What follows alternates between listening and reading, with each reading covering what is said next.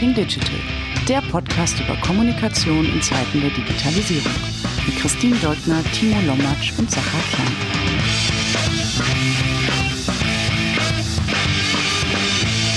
Herzlich willkommen zu einer neuen Ausgabe des Talking Digital Podcast. Mein Name ist Timo Lomatsch und wir sind mal wieder remote, aber trotzdem habe ich zwei wundervolle Gesprächspartner. Erstmal schon bekannt in Berlin Christine Deugner. Hallo Christine. Hallo Timo. Und heute dazugeschaltet aus dem wunderschönen Hamburg, in dem ich viel, viel zu lange nicht war, Frank Thomsen. Hallo Frank. Hallo. Ja, herzlich willkommen und super, dass du dabei sein kannst. Also äh, dich habe ich ja auch schon virtuell schon ewig lange vor der Flinte, ähm, weil einfach bei euch so super Spannendes passiert. Du bist bei Gunnar und Ja, du leitest da Marketing und Kommunikation, beides in einem. Ähm, was eine super spannende Sache ist und du bist aber auch schon ewig lange bei Gunnar und Ja und du hast auch die Seiten gewechselt, weil früher warst du Journalist. Für alle, die dich nicht kennen, in wichtiger Länge, aber gegebener Kürze. Magst du mal kurz dein Leben runterreißen, dein professionelles, was du bisher so gemacht hast und was du heute machst? Ähm, das mache ich. Also ganz so kurz, wie du es gerade hingekriegt hast, kriege ich es nicht hin, aber da war ja schon eine ganze Menge drin. In der Tat bin ich schon seit ähm, 1996 bei Grün und Ja. Ist so meine die, meine die einzige Berufsstation meines Lebens, wo ich fest angestellt bin.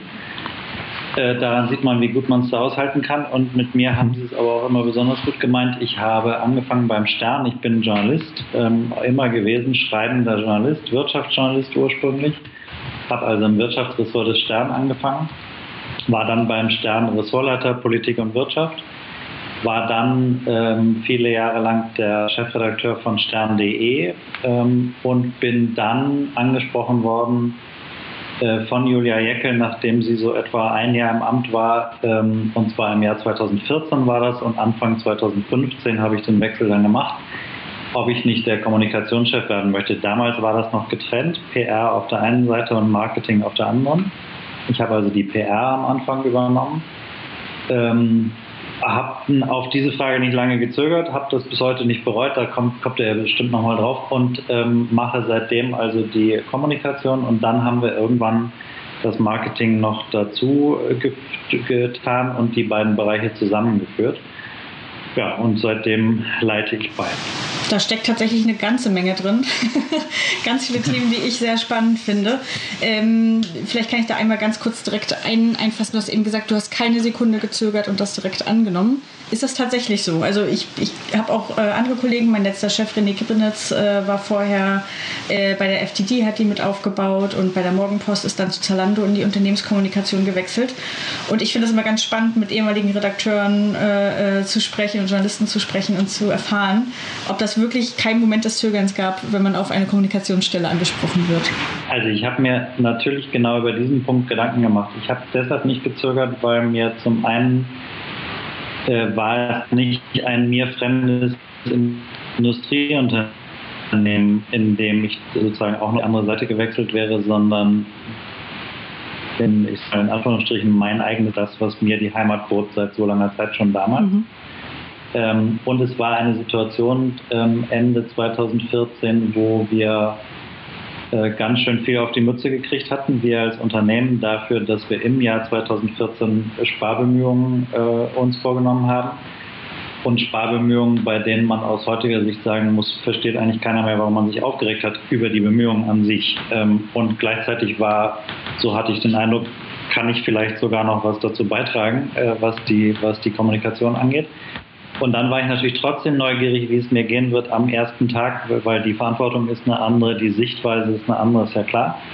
Und ich habe diesen, habe die ersten Tage in mich reingespürt und habe nicht den Eindruck gehabt, dass mich, dass ich mich verstellen muss, sondern dass ich mit dem, sagen wir mal, mit den, mit den, mit dem, was ich gelernt hatte, nämlich auch intern Fragen stellen, auch weiterhin recherchieren, nur halt umgedreht, ähm, trotzdem eine Geschichte zu erzählen und trotzdem, sagen wir mal, Sätze hintereinander zu reihen, die in einer sinnvollen Reihenfolge stehen müssen und alles so mit diesen ganzen Tugenden eigentlich ganz gut zurechtkam. Also ich habe da wirklich nicht einen Moment gehabt, sonst würde ich das nicht so lange machen, wenn ich einen Moment gehabt hätte, wo ich so insgeheim dem Journalismus hinterher traue.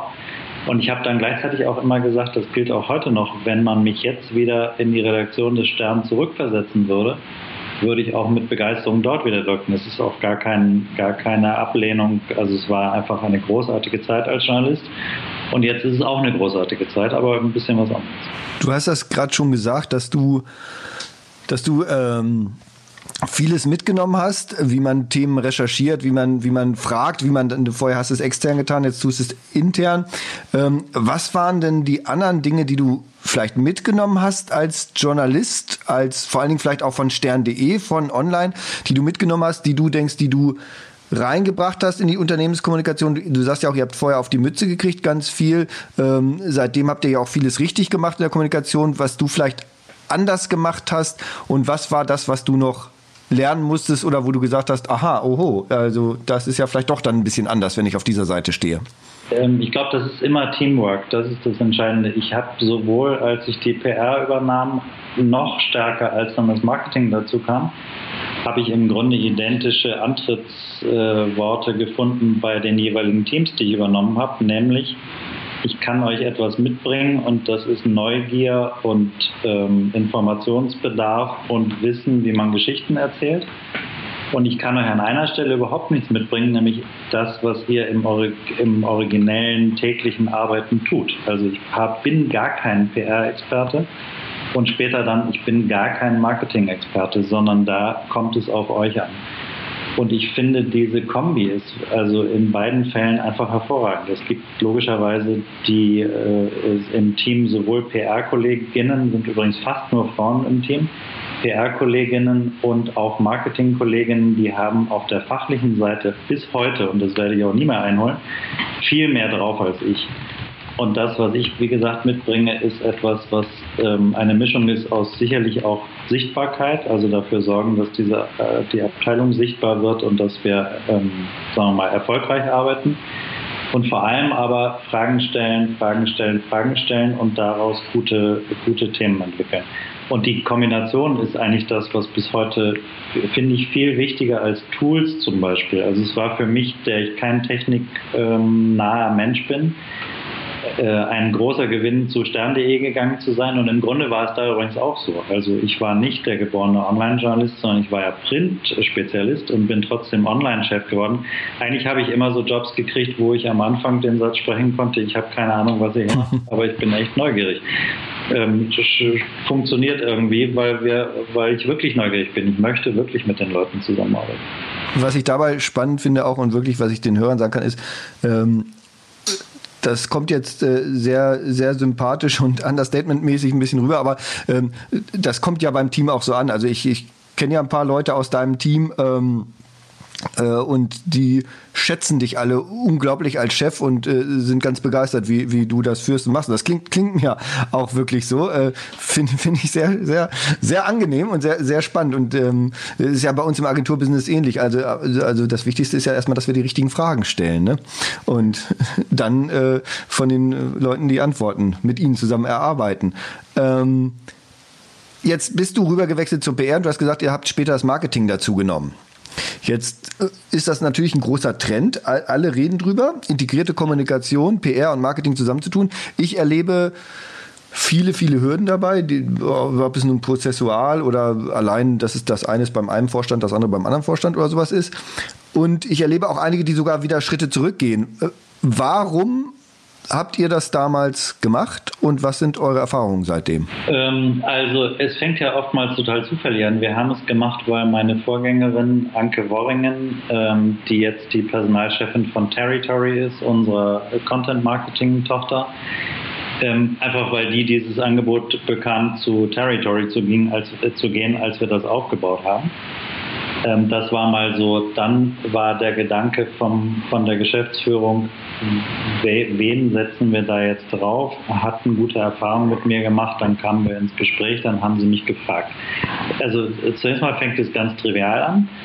Dann war bis dahin aber schon immer so, dass Anke und ich ähm, viele Schnittstellen gemerkt haben und Berührungspunkte. Wir haben teilweise mit denselben ähm, Agenturen zusammengearbeitet. Wir haben vor allem, und das ist, glaube ich, das Entscheidende, und das ist ja auch der Hauptgrund, warum das an vielen Stellen gemacht wird, gemerkt, dass wir uns auf dem digitalen Spielfeld ganz neu begegnen und dass da das, was wir beisteuern können von der Marketing- oder von der PR-Seite, am Ende ganz schön ähnlich ist. Also ich kann nicht mehr, kann gar nicht mehr so sortenrein trennen, was für ein Content-Schnipsel für eine Kampagne, für ein äh, Angebot ich da mache. Ist das jetzt klassisch Marketing oder klassisch PR? Nichts von beiden. Und dadurch war sowieso schon der Drang da, lass uns viel enger zusammenarbeiten. Wir waren kurz davor, eine Arbeitsgruppe richtig ins Leben zu rufen, die die Felder sucht und dann wechselte sie halt. Das war so ein bisschen vorgezeichnet. Und, ähm, und trotzdem ist es nicht so, dass man das verkündet und vom nächsten Tag an wissen alle, was zu tun ist. Also das habe ich ja für mich auch gesagt und das gilt logischerweise für alle anderen. Wenn du ein sehr guter Pressesprecher bist, musst du noch lange nicht ein guter Marketingmanager sein, weil da sind ganz andere Fähigkeiten gefragt. Wenn du ein guter Marketingmanager bist, gilt umgekehrt nur das Gleiche, bist du noch lange kein Pressesprecher. Trotzdem gibt es Schnittstellen und diese Schnittstellen immer enger zu führen und immer enger die Marken, die wir betreuen, also wenn ich jetzt mal die ganzen Zeitschriften von Gruner und Jahr nehme die, und Digitalangebote und so, diese zu gemeinsam aus einer Hand zu betreuen, macht dann am Ende doch Sinn, weil daraus eine gemeinsame Strategie entsteht, weil daraus ein gemeinsames auch Kommunikationsangebot entsteht, wo dann nicht mehr so wichtig ist, ob ich, ob ich sozusagen Marketinggeld ausgegeben habe oder PR-Geld ausgegeben habe, wo ich die Trennlinie dann ähm, nicht mehr habe und dann ist es vorteilhaft. Trotzdem ist es also ist auch bei uns bis heute nicht so, dass alle alles können. Es gibt ein paar die, bei denen sich zeigt, dass die genau auf dieser Schnittstelle besonders stark sind. Und es gibt ein paar, die, sagen wir, völlig unverändert weiterarbeiten, obwohl wir die Abteilungen zusammengeführt haben. Das wäre tatsächlich meine Anschlussfrage gewesen. Kannst du ein bisschen anzeichnen, wie, die, wie das Team aufgestellt ist? Also ähm, handhabt ihr das flexibel? Ja. Habt ihr ein festes Newsroom-Setup? Äh, sind die Teams getrennt, aber die Themenpläne gemeinsam? Also wie, wie sieht das eigentlich im Alltäglichen aus? Und haben die Teams, vielleicht als zweite Anschlussfrage, haben die Teams auch direkt mitgezogen und gejubelt und das komplett verstanden oder brauchten die vielleicht auch ihre Zeit? Ähm, also ich kenne das aus meiner Erfahrung, dass, dass da oft auch ein bisschen argwöhnisch in die andere Richtung geguckt wurde. Äh, Marketing, das ist aber nicht so seriös wie Unternehmenskommunikation oder umgekehrt. Ähm, genau, vielleicht kannst du da so ein bisschen Einblicke geben aus dem Team. Ähm, ich fange mal an mit der Struktur. Das war ein zweistufiger Prozess. Am Anfang haben wir einfach zusammengeworfen und uns Leuchtturmprojekte gesucht, wo wir versucht haben zu zeigen, dass es gut funktioniert. Und in einem zweiten Schritt vor, ich würde mal sagen, mittlerweile ungefähr zwei Jahren oder anderthalb Jahren, haben wir die Teams zusammengeführt und die Struktur, die wir jetzt haben, ist, ähm, dass also die Gruner und Jahr Abteilung Kommunikation besteht aus drei Unterabteilungen. Corporate Kommunikation, Markenkommunikation und Newsroom. Und ähm, die Namen sind, glaube ich, schon entsprechend genug. In beiden, in allen drei Teams sind jeweils Experten drin aus der einen Fachrichtung und aus der anderen Fachrichtung. Mhm äh, innerhalb, also ich nehme mal das Markenteam, innerhalb des Markenteams arbeiten für den Stern oder für Geo oder für Schöner Wohnen oder wer auch immer, arbeitet ein gemeinsames Team, wo aber eigentlich immer jemand drin ist, der ursprünglich aus der PR kommt und jemand drin ist, der ursprünglich aus dem Marketing kommt. Wir machen aber keine getrennten ähm, Konzepte mehr, keine getrennten äh, Pläne mehr, wie wir vorgehen, sondern wir werfen diese Pläne mehr und mehr zusammen. Und das funktioniert auch manchmal nicht und das ähm, funktioniert an anderen Stellen super. Das ist, glaube ich, der ganz normale Prozess. Ich glaube, bei so großen Veränderungen ist eine Sache immer wichtig, nämlich, dass man sich ähm, unbedingt vornimmt, geduldig zu sein, auch wenn man das vielleicht manchmal nicht ist. Also ich will mal ein Beispiel und man, ich finde auch immer, ähm, nur weil man der Chef ist, weiß man das ja auch nicht besser. Ja, wir haben damals schon, das hat jetzt damit nichts zu tun, aber schon ganz am Anfang der Zeit beschlossen, die wichtigste, die, die wichtigste Zielgruppe, an die wir kommunizieren wollen, sind die eigenen Mitarbeiter. Das zielt jetzt eher auf den PR-Strang. Interne Kommunikation ist das alles Entscheidende. Das sind unsere Leute und übrigens, das sind dann auch unsere Influencer und und und. Und wenn du dir das äh, vornimmst, dann heißt es noch lange nicht, dass du im nächsten Moment dran denkst, dass du immer als erstes ein Konzept fürs Intranet haben musst. Wie oft habe ich das in den ersten Monaten selber nicht gemacht, obwohl wir es beschlossen hatten. Und irgendwann hast du es dann intus. Also ich glaube, es dauert immer eine Weile. Gibt es Vorbehalte? Ähm, also schwindend, aber natürlich. Also ähm, erstens ist ja dann vielleicht auch nicht jeder ganz ehrlich, sondern nur so, so teilehrlich. Äh, ähm, Wobei man sagen muss, dass ähm, ich die Erfahrung gemacht habe, dass ungeheuer viel Bereitschaft ist, mitzuziehen, wenn man eine Idee hat, wenn man merkt, dass erste Sachen funktionieren. Also, dass da irgendjemand in der Abteilung sitzt bei mir, der bis heute Vorbehalte hätte und immer so am Spielfeld dran saß, das gar nicht. Mhm. Dass, das, dass das Konzept herausgefordert wird und Fragen gestellt werden, das schon, das braucht es aber auch, weil auch da gilt ja, wer hat schon dieses Konzept also fertig in der Schublade. Ja, das muss man ja zusammenarbeiten. Finde ich ähm, sehr bemerkenswert auch also denkt man, nickt man bei allem und sagt, Mensch, äh, da, da, macht er ja genau alles so nach Lehrbuch oder nach dem, was man jetzt überall hört. Ähm. Übrigens total ohne Lehrbuch. Also, mhm. sorry, wenn ich da unterbreche. Ja, nee, gerne. Das habe ich mir auch überlegt, als ich damals wechselte von der vom Journalismus auf die PR-Seite, ob ich mir ein Buch durchlese, wie PR mhm. und habe mir dann habe mich dann bewusst dagegen entschieden, weil ich mir gedacht habe, nee, so arbeite ich nicht, sondern ich möchte mit den Menschen arbeiten, die werden mir das schon alle beibringen und dann gucken wir mal, wie weit wir kommen. Aber bist und, du in den, äh, in den, Austausch gegangen? Also hast du andere Kommunikatoren jetzt außerhalb äh, äh Ja, das habe ich teilweise. Oder hast ja. du einfach gesagt, nee, ich ziehe das jetzt so durch, wie sich das gut und richtig anfühlt, ohne, ohne Sanity-Check? Äh, nee, nein, durch, wenn du Journalist bist, kennst du logischerweise eine ganze Reihe PR-Leute mit den Firmen, mit denen man zu tun hatte über die vielen Jahre. Und da gibt es ein paar, mit denen man dann auch befreundet ist und oder mindestens kollegial enger ist oder so und die ich schätze. Das war ganz entscheidend. Und bei denen, da, da gibt es so, ja, das ist eine Handvoll, mit der ich ähm, dann auch vorher gesprochen habe und wo ich, wo ich Fragen gestellt habe, wo ich Hilfen mir geholt habe. Ähm, äh, Timo, du kennst davon auch einen. Ähm, ja, genau. Und äh, ähm, die, das ist das ist, das ist schon nötig, absolut. Und dann muss man es am Ende ja doch für sich rauskriegen. Aber was ich dabei auch spannend finde, auch dass du gesagt hast, interne Kommunikation zuerst und wie wichtig die internen Mitarbeiter sind. So, das ähm, ist ja das, was wir seit was schon ewig lang gesagt und gepredigt wird, was wir äh, zehn Jahren am steigenden Bedeutung sehen. Ich glaube, seit fünf Jahren oder seit drei Jahren nehmen es erst die Leute richtig ernst. Corona ist da auch mal wieder ein super Katalysator. Aber äh, das ist, also äh, finde ich bemerkenswert, dass du das sagst und dass ihr das so früh schon, also mit deinem Antritt damals, äh, gesagt und gemacht habt. Und ich finde das Spannende, wie gesagt, andersrum, ähm, wo bei den Mitarbeitern, Mitarbeiterinnen von dir, die ich kenne, wenn, wenn ich mit denen mal rede, ich war neulich äh, in Hamburg und habe mich bei, bei, euch in der Kantine getroffen ähm, und da ist auch wieder erlebt, äh, mit welcher Leidenschaft, die auch wirklich für ihre Projekte reden, wie, wie, wie, mit welcher Leidenschaft und, und brennenden Flamme sie für Gunnar und Ja und diese Projekte reden. Und das muss ja irgendwo auch herkommen aus so einer Kultur. Also das äh, finde ich spannend, vor allen Dingen natürlich in einem Verlagshaus, das ja nun auch wirklich nicht, also die Branche hat ja nicht die einfachsten Zeiten. Also. Ja, und da muss man sagen, das ist jetzt so ein Faktor, über den wir noch gar nicht gesprochen haben. Da haben wir jetzt aber auch Glück in der Kommunikationsabteilung, dass wir, ähm, dass wir so einen Schwung in, das, in dem Unternehmen haben. Das liegt ja nicht an uns, sondern vornehmlich an der Geschäftsführung. Genau. Ähm, und die Geschäftsführung, die da jetzt die gemeinsam arbeitet seit mittlerweile sieb, im siebten Jahr, ähm, das ist schon ein Wert an sich. Damit entsteht eine ungeheure Kontinuität. Ähm, und die drei an der Spitze haben am Anfang auch, also ein, sind auch durch ein Stahlbad gegangen. Ja, das habe ich erzählt. Wir haben ordentlich auf die Mütze gekriegt am Anfang. Ähm, wir haben alle zusammen, mussten wir uns da reinfinden. Und dann haben wir gemerkt, was für eine Kraft drin steckt, wenn du wirklich dir vornimmst, das war am Anfang nur ein Vorhaben, dass und ja der kreativste und innovativste Verlag werden möchte, dass darin unsere Chance liegt. Und dass wir überhaupt ein Verlag bleiben wollen, dass wir dieser Begriff war ja auch im Grunde diskreditiert und es war so leicht, ein Medienhaus zu werden. Wir sind es aber nicht geworden, sondern haben an also Griffen festgehalten und dahinter stand dann immer was. Und dann haben wir so viele neue Zeitschriften gemacht und digital verändert und und und.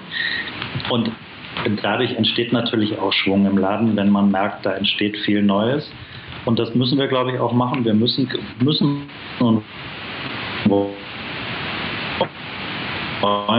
nur alle klassischen dann ist ja ganz klar, dass die ganzen Klassiker, äh, die Gruner und anbietet, ähm, die teilweise 70 Jahre alt sind, dass die keine wachsende, keine wachsende Zahlen im, im Printbereich haben. Das heißt, du musst drumherum ein neues Angebot schaffen. Und wenn das dann gelingt, dann wird es auch ein bisschen leichter zu äh, kommunizieren, als wenn ihr das nicht gelingt.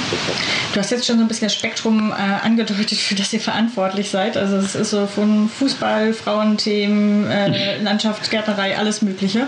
Äh, extrem breites Themenfeld. Ähm, mich interessiert nochmal in dem, in dem Setup, in dem ihr arbeitet, äh, wie plant ihr das? Also ist es ein Vorteil daran, äh, an einem Verlagshaus angebunden zu sein? Könnt ihr die Redaktionstools mitnutzen? Habt ihr euch neu aufgesetzt? Wie, wie behält man den Überblick und bringt äh, alle Themen sinnvoll unter einen Hut über die Teams hinweg? Also letztlich sind wir so ein bisschen ein, ein Knotenpunkt im Unternehmen. Jeder oder ja, fast jeder in meinem Team ist für irgendeinen Bereich zuständig und holt aus dem Bereich jeweils rein von allen möglichen Ebenen äh, den jeweiligen Bereichsverantwortlichen und ähm, ähm, Chefredakteuren und so weiter, was da anliegt und was ähm, Neues kommt. Und dann wird das in den Teamsitzungen und teilweise auch in der gesamten Abteilungssitzung priorisiert und bewertet, wo wir besonderes Gewicht drauflegen wollen. Ähm, und das machen wir dann schon ein bisschen danach. Ähm, also es gibt logischerweise möchte, wenn, wenn ich der Verantwortliche für einen einzelnen Titel bin, dann möchte ich so viel PR wie möglich oder so viel Marketing wie möglich. Wenn das an einer Stelle zusammenläuft, hat man aus meiner Sicht und meiner Erfahrung jetzt der letzten Jahre die Chance zu orchestrieren und ein bisschen auszusuchen, an welcher Stelle, sagen wir mal, hilft es uns jetzt gerade, wen wollen wir ein bisschen stärker nach vorne schieben, welche Geschichte illustriert noch besser, was wir vorhaben, als eine andere Geschichte. Und insofern ist es so ein bisschen von unten kommen ganz viele Themen. Die Kollegen machen auch ganz viel. Also wir geben nach wie vor auch klassische Pressemitteilungen raus. Die sind aus meiner Sicht keineswegs tot, sondern sind eben nur in einem Mix nur noch ein Kanal. Aber sie sind noch ein Kanal. Wir machen klassische Anzeigen ähm, äh, auch ganz wichtig. Und dann ist es nicht so, dass man also von heute elf Freunde und morgen schöner wohnen, sondern dann gibt es jemanden, der für das eine vornehmlich zuständig ist und jemanden, der für das andere vornehmlich zuständig ist oder ein Set von Titeln, die zueinander passen. Äh, und dann äh, dadurch, dadurch ist klar, dass auch bei mir im Team so ein gewisses Expertenwissen entsteht. Also ich frage aus dem Grund, wir haben bei Zalando bestimmt zwei Jahre damit verbracht, ein gutes Redaktionstool zu suchen, haben auch eins angeschafft, ah, das in Redaktion genutzt wird und das wieder abgeschafft. Sind zurück zu Google, äh, Google Sheets und Excel-Tabellen gegangen.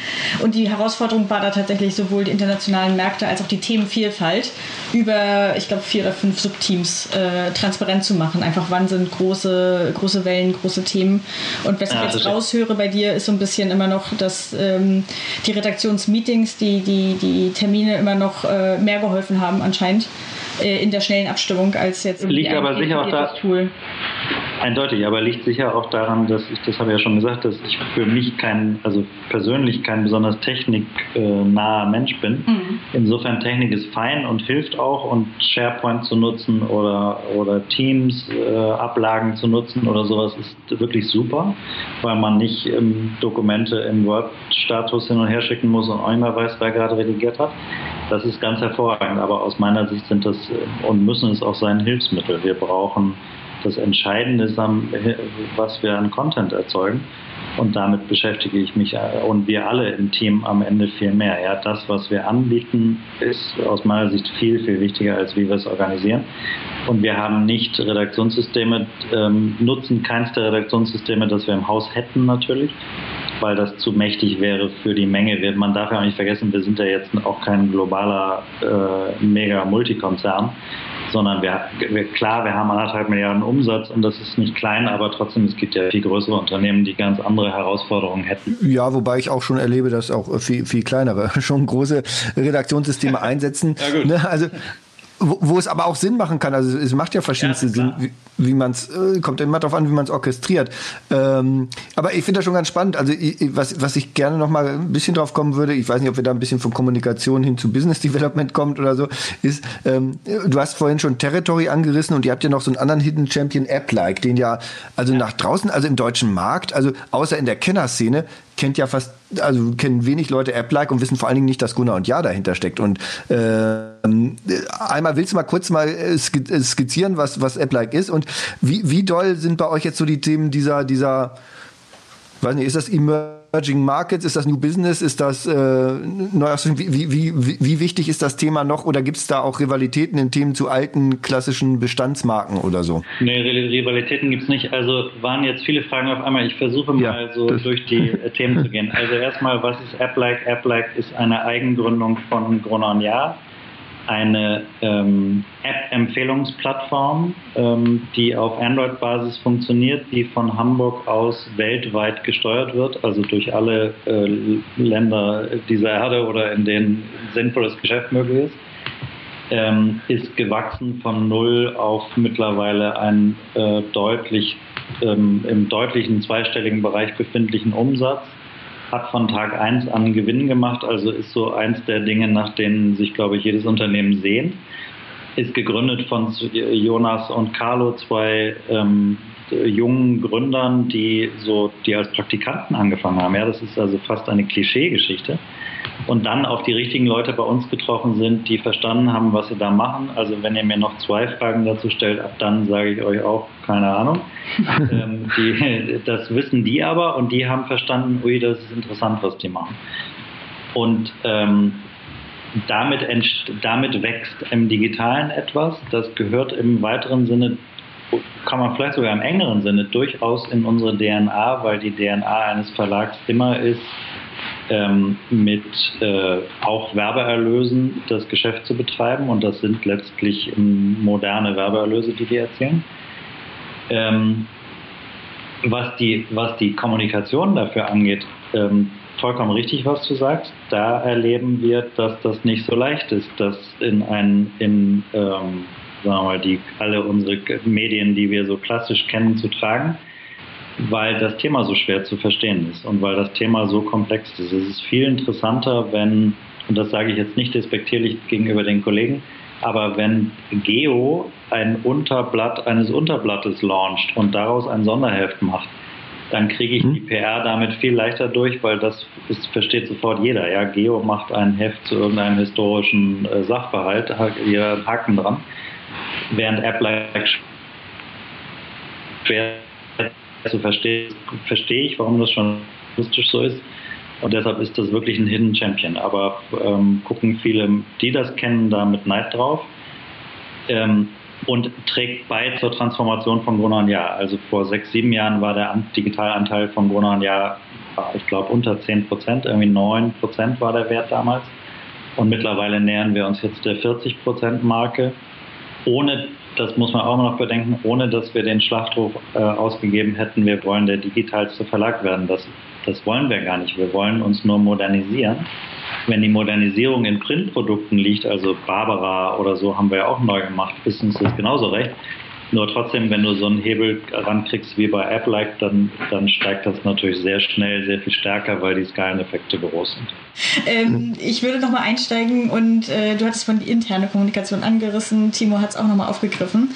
Ich habe äh, in der aktuellen Situation rund um Corona relativ viel gehört, dass ähm, einige Unternehmenskommunikationsteams komplett oder in großen Teilen geswitcht sind von externer Kommunikation, von Marketing hin zu eher interner Kommunikation, weil einfach so viel zu besprechen und zu informieren war in den, in den Unternehmen. Ist das bei euch mhm. auch der Fall oder ähm, gab, es, gab es eigentlich keinen großen Umschwung, weil ihr eben auch mit den externen Themen, vielleicht auch äh, mit aktuellen Events und, und Umplanung beschäftigt wart und auch extern genauso viel kommunizieren musstet?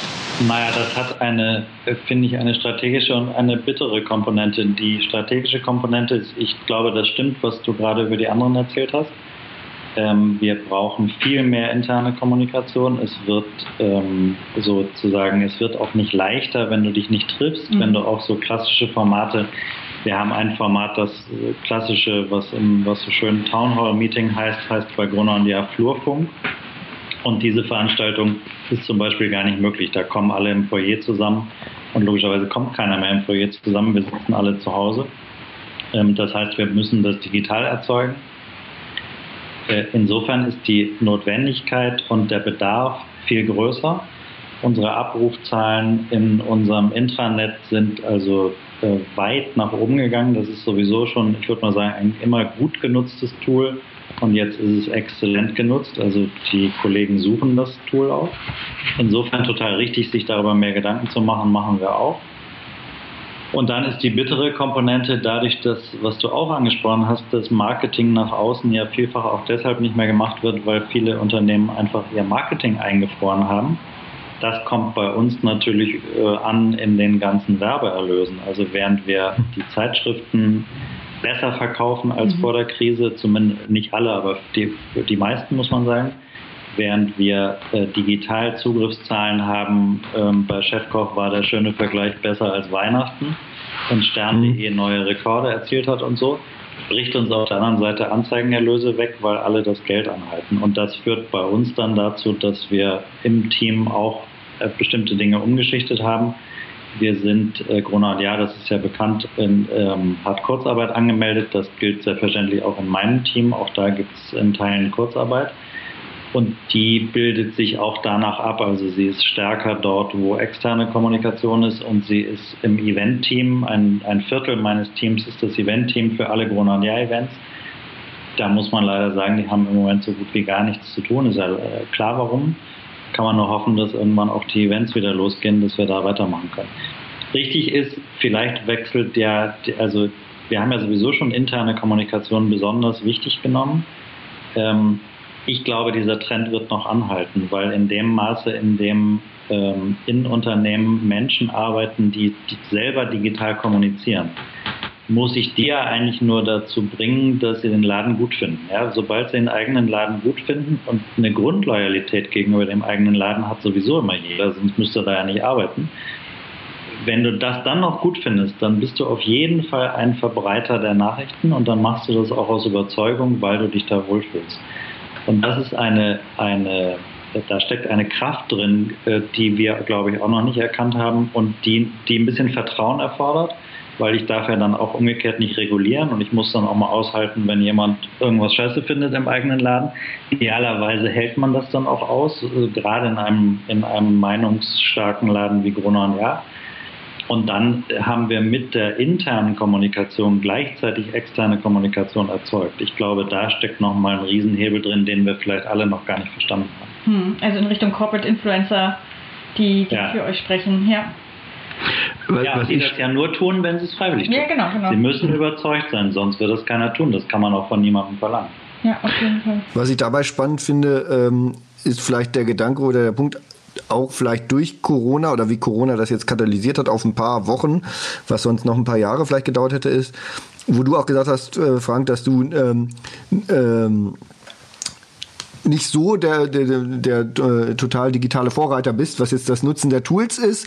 Ähm, jetzt haben wir diese Tools und sie sind alle da und sie sind alle eingeführt im Unternehmen. Und jetzt kommt, glaube ich, der Lackmustest oder wie man es nennen will, jetzt kommt der entscheidende Punkt, wo wir sehen, die Unternehmen, die die richtige Kultur haben oder schaffen, die richtige interne Kultur hinzukriegen, die werden daraus richtig Nutzen ziehen und richtig abgehen und die, die es nicht haben, die werden Probleme kriegen oder stolpern. Ja, würde ich unterschreiben. Spannende Frage, wie es wird. Im Moment ist bei uns viel Diskussion, dass wir vermutlich viele Elemente davon behalten werden, dass wir uns auch künftig ähm, in Teilen über Videokonferenzen treffen werden, dass wir weniger Dienstreisen machen werden. Da steckt ja auch nochmal eine Sache drin, die im Moment, die ganz wichtig war und im Moment nur vorübergehend verschüttet wurde, aber ja wieder auftauchen wird, nämlich Nachhaltigkeit. Mhm. Das ist eigentlich ein nachhaltiges Unternehmen, in, zum Beispiel indem du weniger überflüssige Dienstreisen machst. Ähm, und der, ich, du hast aber auch gesagt, der Lackmustest wird ja erst noch kommen. Also werden wir uns wirklich dann daran erinnern? Äh, auf jeden Fall haben jetzt alle und zwar bei Jahr kann ich sagen, wirklich buchstäblich jeder, der äh, bei Jahr arbeitet, hat in den letzten Wochen alle Tools kennengelernt, wie man Videokonferenzen macht, wie man äh, aus der Ferne äh, Layouts macht und so weiter. Wir waren Gott sei Dank durch unsere, ähm, durch unsere Technikkollegen gut vorbereitet, aber manche haben das erste Mal damit gearbeitet. Und nach acht Wochen bist du logischerweise dann fit und ich glaube schon, dass davon ein Teil erhalten bleibt. Und dann musst du es hinkriegen, den Zusammenhalt des Unternehmens ähm, zu behalten, auch wenn du dich nicht mehr permanent triffst. Die äh, schon immer war unser Gedanke, wozu, wozu kommt man überhaupt bei der Arbeit zusammen? Und das ist ja im Wesentlichen Kommunikation. Also wenn du dich konzentrieren musst, machst du am besten deine Tür zu und wenn da keine Tür ist, setzt du deine Kopfhörer auf oder bleibst sowieso schon zu Hause und stöpselst alles aus und schreibst oder so oder denkst. Und wenn du kommunizierst, kommst du zusammen. Jetzt hat ja die Krise gezeigt, wenn du kommunizierst, musst du auch gar nicht unbedingt zusammenkommen. So kann man sich jetzt vorstellen, jetzt rede ich nicht mehr von Gunnar sondern denke laut, ja, kann man sich jetzt vorstellen, dass Unternehmen gar nicht mehr zusammenkommen? Kann ich mir dann so ganz am Ende auch nicht vorstellen. Vielleicht für kleine Teams, aber wenn ich mir, wenn wir uns jetzt vorstellen, wir würden also am 1.6. neu irgendwo anfangen, in einem anderen Unternehmen, dann ist ja schon die Frage, was, was das mit uns macht, wenn ich die Leute nicht kennenlernen kann. Und ich finde, man hat ganz viel gemerkt, da wo sich die Leute kennen äh, ist und Vertrauen da ist, ist es ganz einfach, auch über die Ferne weiter zu kommunizieren da, wo man sich neu kennenlernt oder wo man neu an Bord kommt, ist das nicht so einfach. Also irgendeine Zusammenkunft wird es weitergeben müssen, aber ja, total spannend, wie sich das verändert. Mit all den äh, Tools, die jetzt intern auch genutzt werden, ähm, würde mich noch interessieren, habt ihr schon so erste Erfahrungen oder könnt ihr schon was teilen, was so neue Formate anbelangt? Vielleicht intern, die neu eingeführt wurden aufgrund der äh, Herausforderung oder auch externen Eventformate? Also habt ihr schon etwas Neues gelauncht und könnt sagen, das haben wir vorher nicht gemacht und das ist erfolgreich oder nicht? Oder stehen, ja. diese, stehen diese Sachen alle noch an und müssen sich jetzt bewähren? Nein, haben wir gemacht. Ich ähm, nenne äh, vielleicht so zwei oder drei Beispiele. Eine Sache, die sich äh, aus unserer Sicht bewährt, ist etwas denkbar Profanes eine regelmäßige Nachricht der Geschäftsführung an alle Mitarbeiter, was man normalerweise ja nicht tut, hat sich bei uns etabliert. Da merkt man, dass wir in unserer DNA vom Schreiben kommt als, ein, als eine Mail der Geschäftsführung an alle Mitarbeiter jeden Freitag mhm. zum Wochenende. Ähm, da ist nichts drin als Text, ja, also denkbar oldschool ähm, und trotzdem sehr geschätzt mittlerweile und hat sich in kürzester Zeit so etabliert, dass auch klar war, dass es nicht nur für die ersten drei Krisenwochen, jetzt hören wir mal wieder auf, sondern die drei schicken jetzt jeden Freitag eine Mail an alle. Das ist so ein bisschen Status ähm, Quo oder Pulscheck. Wie, wie geht's uns? Wie geht's weiter? Ja, Status Quo, was diese Woche so los war, mhm. ein schönes Wochenende. Wie, ja, genau. Mhm. Alles querbeet. Ähm, zweitens, die Kollegen bei RTL, finde sehr interessant, da ist ja äh, einer unserer Geschäftsführer, Stefan Schäfer, ist ja auch Geschäftsführer bei RTL. Die haben ein Corporate Radio gestartet, ähm, wo sie nur für die eigenen Leute Radio machen und mhm. auch die Chefs sich über Radio zu Wort melden, passt zu denen sehr gut, finde ich. Mhm. Ähm, hat auch gute Abrufzahlen, soweit ich das von den Kollegen weiß. Und was Produkte oder externe Kommunikation angeht, wir standen vor der Schwierigkeit, dass der NAN-Preis äh, fertig, äh, Nachweisträger dieses Jahres feststehen und standen, die Jurys getagt hatten und wir ja nun nicht unsere übliche Preisverleihung in Hamburg machen konnten und haben die deshalb vergangene Woche als YouTube-Premiere ähm, gemacht. Äh, ganz andere Art der Preisverleihung. Die war erstens die kürzeste Preisverleihung aller Zeiten, nämlich 45 Minuten, war zweitens die Preisverleihung, mit der größten Zuschauerschaft. Also egal welchen Saal du auch mietest, 12.000 Leute kriegst du da nicht so ohne weiteres rein. Klar, man müsste ins Stadion gehen, aber macht man ja nicht mit einer Preisverleihung. Äh, jedenfalls 12.000 Viewer hatte am Ende die Preisverleihung. Das ist schon erstaunlich, hat sicher auch damit zu tun gehabt, dass Rezo äh, einen Preis gewonnen hat. Das mhm. wurde ja breit diskutiert. Ähm, aber hat uns nochmal ganz neu gezeigt, dass man, dass dieser Preis über die Branche hinaus ähm, auch von Interesse ist und ähm, uns in einen ganz neuen Weg geführt. Also da, da sind auf jeden Fall neue Wege. Interessant wird ja sein, wenn wir alle wieder, wenn das Leben sich irgendwann und sei es vielleicht nächstes Jahr wieder normal dreht, wird man dann noch mit derselben Begeisterung vor dem Bildschirm sitzen oder möchtest du dann nicht doch am Ende wieder zusammenkommen? Hm. Ähm, da glaube ich schon dran, dass das Zusammenkommen für Menschen äh, immer noch einen Wert darstellt und dass vielleicht die eine Hälfte der Dienstreisen zu Recht verschwinden wird und die andere Hälfte aber auch zu Recht bestehen bleibt und die eine Hälfte der Arbeitszeit zu Recht zu Hause stattfindet und die andere Hälfte aber auch weiterhin ihre Berechtigung im Büro Ja, Auf jeden Fall. Ähm, du hast jetzt ein, zwei Stellen so ein bisschen äh, durchklicken lassen. Tools sind nicht, äh, digitale Tools sind nicht das, was dir wichtig ist oder was, was dir in der Arbeit am nächsten ist. Nichtsdestotrotz würde ich dich gerne fragen, was sind denn die digitalen Kanäle, zumindest die im täglichen für deinen Medienkonsum oder vielleicht auch um eigene Gedanken zu teilen, äh, am meisten nutzt? Also wenn du morgens aufstehst und abends ins Bett gehst, äh, wo, wo bist du unterwegs? Ähm, Stern.de natürlich. ähm, ja, relativ viel so querbeet durch die Fachdienste, die die Medienbranche begleiten. Ähm, Twitter, aber nur passiv. Ähm, LinkedIn bisher auch nur passiv. Mhm. Ähm, das, und dann auch ganz viel lesen. Also ich würde das jetzt nicht nur auf digital beziehen, sondern auf in welchem Medium auch immer ich die mhm. Süddeutsche lese, jedenfalls zum Beispiel die Süddeutsche. Ähm, da ist eine ganze Menge. Also ich lese sehr, sehr viel ähm, und dadurch entsteht auch so ein Puzzle. Also kann ich gar nicht sagen, dass ich den einen Kanal habe oder den mhm. einen Aggregator, sondern es ist wirklich querbeet. Mhm. Wie kommt LinkedIn und Twitter eher passiv? Ist äh, Fokus oder äh, keine Lust mit den Leuten äh, sich umzuschlagen oder? Nee, mit Lust an nicht tun. Also bei Twitter ist es so, dass ich, da habe ich auch äh, früher schon gelegentlich gepostet, ich merke, dass mir der, für mich persönlich der Kanal nicht liegt. Mhm. Ähm, sagen wir mal, in einer bestimmten Zuspitz letztlich Schlagzeilen zu liefern, ähm, ist so nicht meine Art, mit der ich kommuniziere. LinkedIn liegt mir mehr, da bin ich gerade dabei, mir das beizubringen. Ähm, da könnte ich es mir eher vorstellen.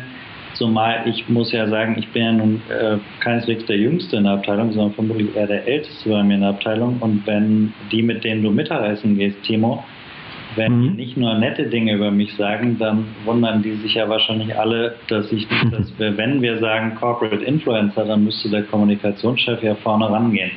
Insofern spüre ich da auch einen gewissen Druck und, ähm, und im Grunde ist es total richtig, ja, und äh, in gewisser Weise anachronistisch.